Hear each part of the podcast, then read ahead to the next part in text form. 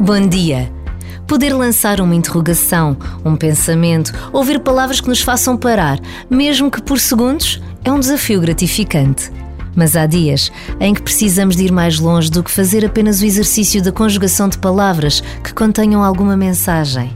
Há dias em que só faz sentido rezar. Pedir a Deus que nos ajude, porque contarmos apenas com a humanidade das nossas capacidades é pouco. Rezar, ter tempo para uma breve oração, que nos pode até colocar perante a incerteza da presença de Deus, na certeza de que a humanidade procura sem cessar a sua presença.